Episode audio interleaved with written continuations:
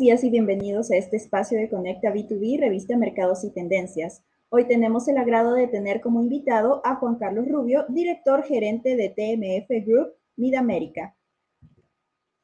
Juan Carlos tiene una licenciatura en Derecho de la Universidad Dr. José Matías Delgado en El Salvador y un máster en Negocios y Derecho Corporativo Internacional de la Universidad Erasmus de Rotterdam. Comenzó su carrera en TMF Group en la oficina de Ámsterdam en el año 2009, donde ocupó varios puestos gerenciales en la práctica de mercados de capitales. Desde julio de 2019, Juan Carlos es director gerente de TMF América y lidera las operaciones de Costa Rica, República Dominicana, El Salvador, Guatemala, Honduras, Jamaica, Nicaragua y Panamá. Bienvenido, Juan Carlos. de estar acá. Nosotros nos alegra tenerte aquí para hablar de un tema tan interesante como es hacer negocios en América Latina. Entonces, eh, comencemos con esta entrevista con la siguiente pregunta. ¿Cómo ve el panorama general de Centroamérica y el Caribe para hacer negocios o inversión?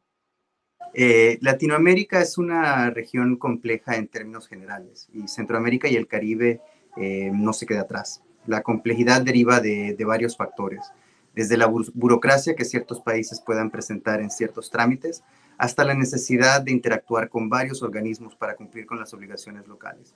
Eh, adicionalmente, eh, en los últimos años hemos visto un empuje a nivel global eh, hacia la mayor transparencia en materia de beneficios de beneficiarios finales de las operaciones.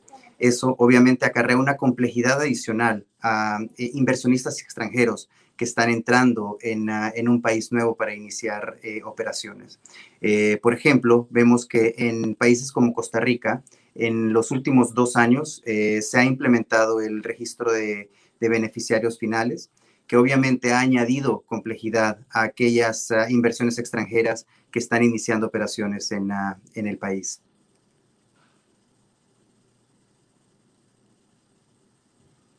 Claro, es que es un panorama que, que, tiene muchos puntos, ¿verdad? Y usted nos hablaba de complejidad.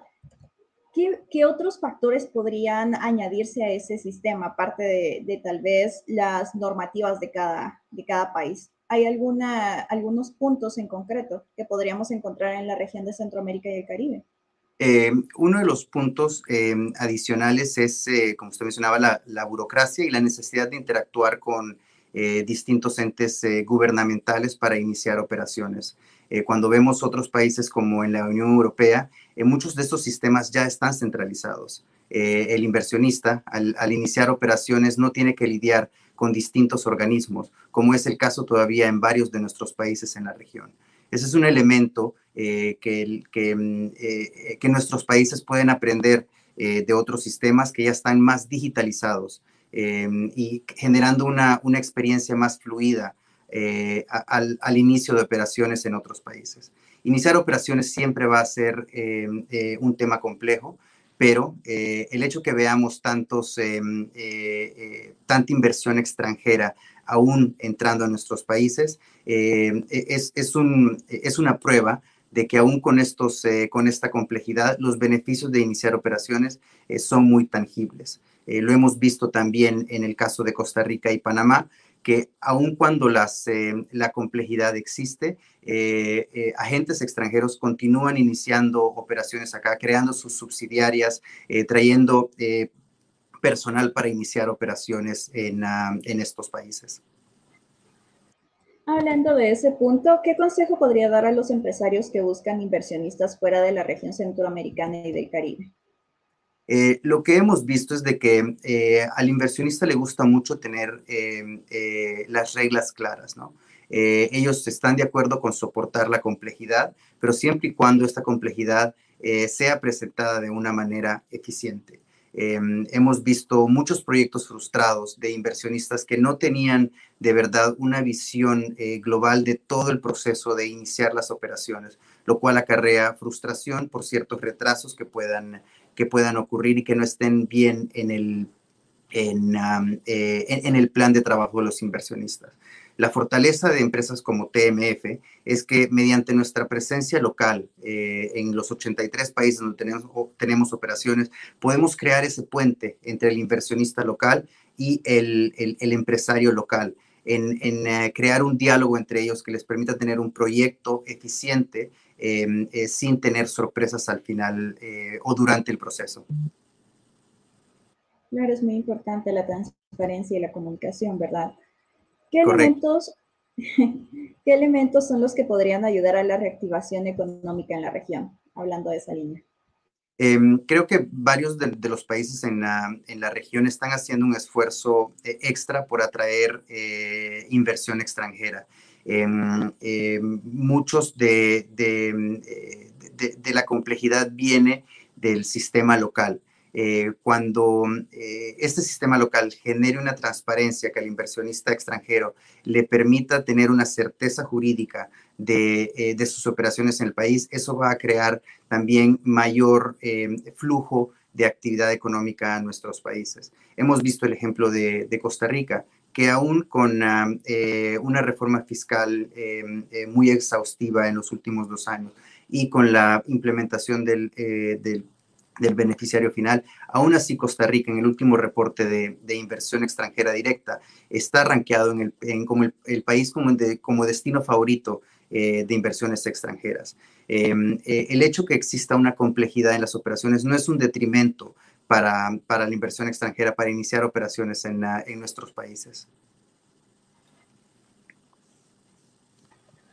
Claro, ¿verdad? ¿Y qué consejo podría darle a los nuevos emprendedores y empresarios que buscan espacios y mercados?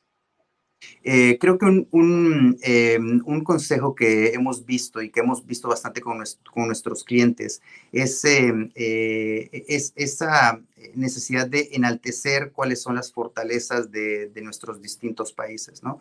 Encontrar esas industrias que están, em, eh, que están atrayendo inversión extranjera en los últimos años em, eh, hemos visto un, flujo de actividades de empresas estadounidenses que tenían operaciones en Asia, que las han ido moviendo a, nuestras, eh, em, a, nuestra región, ya sea en temas de producción, eh, inclusive call centers. Em, es un fenómeno que nosotros lo llamamos nearshoring, de mover las operaciones a algo que estén más cerca de la casa matriz en este caso ah, en, en, Estados Unidos. Claro, y después de la pandemia, cierres y que todavía hay territorios que están eh, en procesos de, ver cómo se adaptan a este sistema, ¿cómo cree que está el panorama mundial para la inversión y crecimiento de los negocios y las empresas? Eh, obviamente, eso es una muy buena pregunta. Eh, porque estamos hablando de un mundo pre y post pandemia, ¿no? Eh, muchas empresas entraron con unos planes de expansión bastante agresivos a finales del 2019 y 2020 eh, y nosotros también tuvimos con ellos que, que sufrir todos los problemas que fueron acarreados, ¿no? Em, el proceso de incorporación, por ejemplo, de compañías se volvió muy, muy oneroso em, eh, en, los distintos países, no solo en, nuestra región, sino que también es algo que vimos en, en Europa y en, ah, y en Estados Unidos. Pero también tenemos que ver que ha habido una recuperación económica más, eh, más rápida de lo, que de lo que esperábamos. Yo creo que el, el, el reto para nuestros países es continuar la, reapertura económica sin poner eh, en riesgo la salud de los, de los habitantes. Ese balance tiene que ser un balance muy, em, eh, un ejercicio de balance muy, muy fino, eh, en el sentido de que no podemos seguir em, afectando directamente la recuperación económica, pero también tenemos que ser conscientes de la presión que nuestros sistemas hospitalarios puedan, puedan tener. Eh, lo que hemos visto en la, en la segunda mitad del, de, al inicio de la segunda mitad de este año es de que más y más eh, eh, nuestros clientes están poniendo en marcha nuevos proyectos para iniciar operaciones en, en, en, nuestros países. Entonces, la verdad es que esperamos que, que, que esta recuperación siga un ritmo sostenible. Y hablando de eso, ¿cree que los mercados centroamericanos podrían representar una fuente de competitividad en los próximos años? Eh, yo creo que sí. Em, eh, la verdad es que em, eh, el, mundo em, se está haciendo mucho más globalizado y creo que nuestros países están aprendiendo también de que tenemos que ser partes de, ese rol de la globalización. Y a mí me da mucho, mucho placer también de que generalmente, habiendo estado en, en, distintas jurisdicciones, eran nuestros clientes europeos o nuestros clientes estadounidenses iniciando operaciones en nuestra región pero ahora vemos muchas, eh, eh, muchas incubadoras de negocio, startups, que están saliendo de nuestros países. Em, y eso creo que va a ser un, un, reto muy interesante, porque en algún momento vamos a ver también eh, más operaciones de joint ventures en el cual eh, em, empresarios de nuestros países van a juntar fuerzas con empresarios de otros países para iniciar eh, operaciones en otros mercados, en Europa, en Estados Unidos. Entonces, creo que esa, esa relación bilateral em, va a ser muy importante en los próximos años. Y hablando de los próximos años, ¿qué panorama podríamos encontrar en el mundo de los negocios, la inversión y todo? Hablando de corto plazo o mediano plazo? Eh, yo creo que en, hemos, eh, em, hemos visto reportes que, se espera una recuperación económica em, eh, en la región latinoamericana más fuerte de lo, que, de lo que se esperaba al principio del año.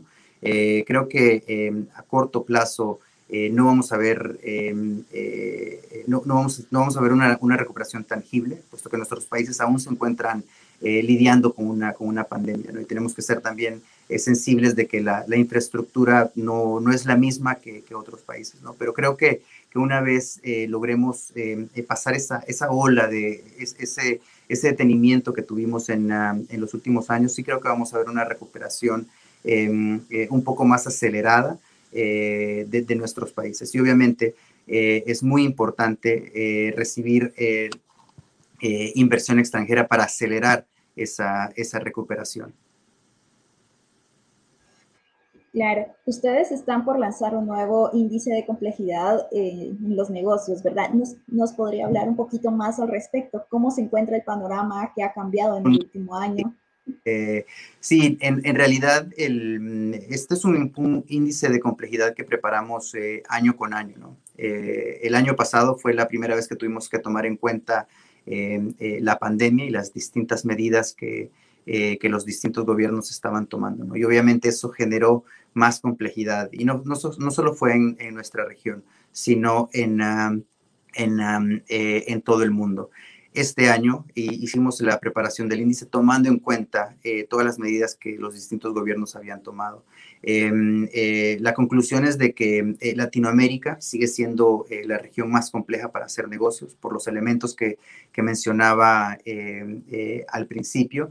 Em, en el reporte vemos claramente países como Brasil que tienen una complejidad muy, muy alta, pero también varios países de, de nuestra región eh, que están ya sea entre los más complejos o en, o en la parte media alta eh, de, en el índice de complejidad.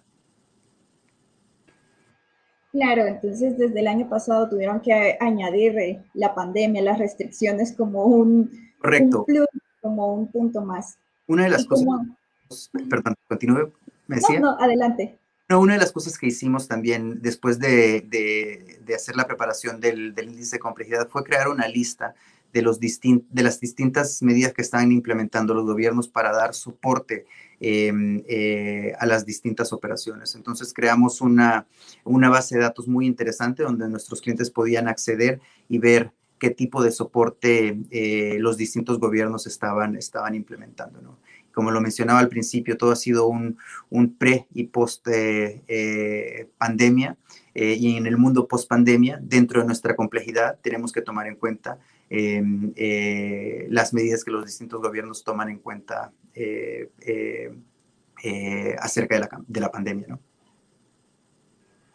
¿Y cómo se encuentran los países centroamericanos? ¿Ha mejorado, ha empeorado o cómo lo midieron ustedes? La complejidad se mantiene, siempre ha estado Latinoamérica dentro de, las regiones complejas. Obviamente aquellos países que que, tuvieron un, un, enfoque más eficiente con, la, eh, con el manejo de la pandemia eh, eh, resultan menos complejos en nuestro, en nuestro ejercicio, pero la verdad es que fue la pandemia trajo una complejidad enorme a nivel mundial y nuestros países no fueron la, la excepción. Claro, y para finalizar, ¿qué panorama ve para los negocios en función de la pandemia. O sea, ahorita estamos todavía eh, adaptándonos a esta nueva realidad, a esta nueva forma de hacer negocios, a la innovación también en la tecnología. Y sabemos que en países latinoamericanos esto va a continuar por lo menos unos meses más, ¿verdad? ¿Cómo podría esto afectar, digamos, el próximo año o el siguiente año? Eh, eh, nosotros creemos que todas las compañías se tienen que readaptar eh, a las situaciones actuales. ¿no? Eh, el teletrabajo se volvió una, una norma en aquellas, ah, en aquellas industrias que, que, lo permiten y creo que las empresas tienen que ser eh, conscientes de, de, esa necesidad. ¿no? Pero el vínculo de, de, una oficina, el vínculo laboral que existe dentro de una empresa es muy importante mantenerlo. Entonces creo que el, el, el em, el, desafío está encontrar, en, encontrar ese balance en, en, cómo hacer el mundo el mundo post, eh, post, post, pandemia, ¿no? Pero como lo mencionaba, eh, yo creo que el, flujo de inversión extranjera va a continuar. Em, eh, nuestros países tienen mucho que ofrecer y, y, creo que también es la responsabilidad de, pues de los empresarios locales de estar dispuestos em, a ser parte de ese flujo de inversión extranjera que entra a nuestros países. De acuerdo, muchísimas gracias por esta entrevista tan interesante sobre los negocios en América Latina. Perfecto, muchísimas gracias a ustedes, Alejandra. Gracias y pues nos vemos en una próxima ocasión. Hasta luego, mucho gusto.